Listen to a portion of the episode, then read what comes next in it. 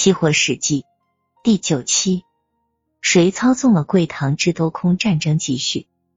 自本报七月三十日在头版刊发了凯蒂系引线“谁操纵了贵堂期货”一文之后，围绕贵堂八月合约多空双方又展开了一轮更加激烈的鏖战。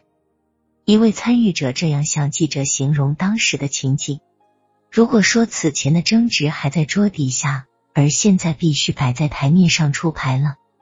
迫于市场的压力，七月三十日预感到风险的部分多头一开盘就主动平仓出场，这使得七月二十九日还在两千九百三十元每吨附近高悬的八月合约，次日以两千九百零一元每吨开盘，并以两千八百六十元每吨的价格收盘。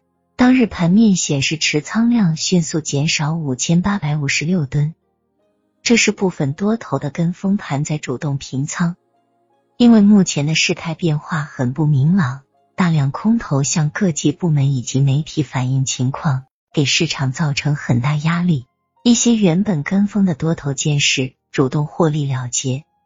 参与交易的一位人士向记者分析，空方的日子也不好过。根据市场规则，八月合约进入交割月之后，将要提高保证金。也就是说，如果在七月三十一日八月合约价格没有继续下跌，而维持原高位的话，在八月一日上午九时之前，空头必须追加保证金。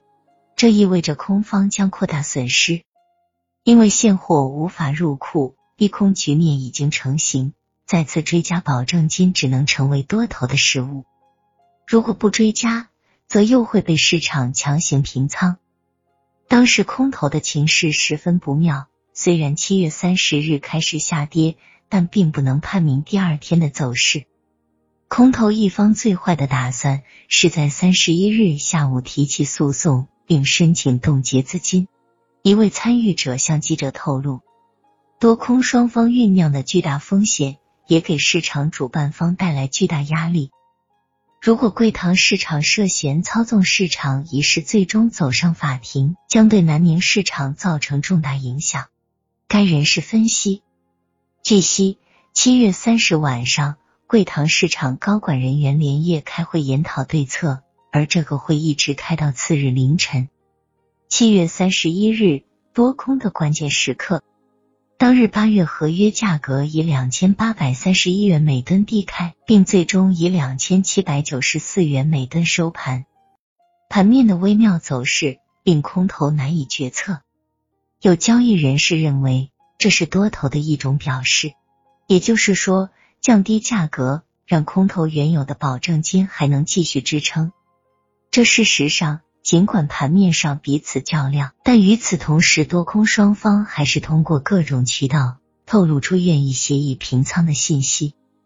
根据贵堂市场的规则，多空双方可以不按照盘面价格平仓，而以协议价格对冲。多头提出的协议平仓条件是要空头损失三百个点，即每吨损失三百元。虽然从盘面上看，多头似乎大赚。但由于多头前期未占满库容，而大量从高位接手了现货，实际上其在现货上是亏本的。据估计，多头在两千四百元每吨左右的价格借了八万到十万吨的现货，而现货市场的价格高的不过两千一百元，因此多头如果不在市场上赚回来，也将难逃亏损。八月一日。八月合约以两千七百六十一元每吨开盘，随后上涨至两千八百元每吨，并以此价格收盘。市场传来消息，一家来自海南的空头由于保证金不足，已经被强行平仓，并导致盘面价格上行。当日盘面持仓量降至一万一千六百三十三张，市场渐渐传来屠杀的气氛，部分空头开始动摇。多空双方谈判加速，这同样是一场斗智斗勇的较量。如果空头认赔，那么参加谈判就要尽可能的减少损失，以尽量小的代价出场。空头的筹码是指责市场的规则漏洞以及操纵嫌疑，而多头的优势在于盘面的价格。一位参与者分析，经过连续数日的讨价还价，部分不愿纠缠的空头和多头达成协议，愿意以一定价位协议平仓认赔出局。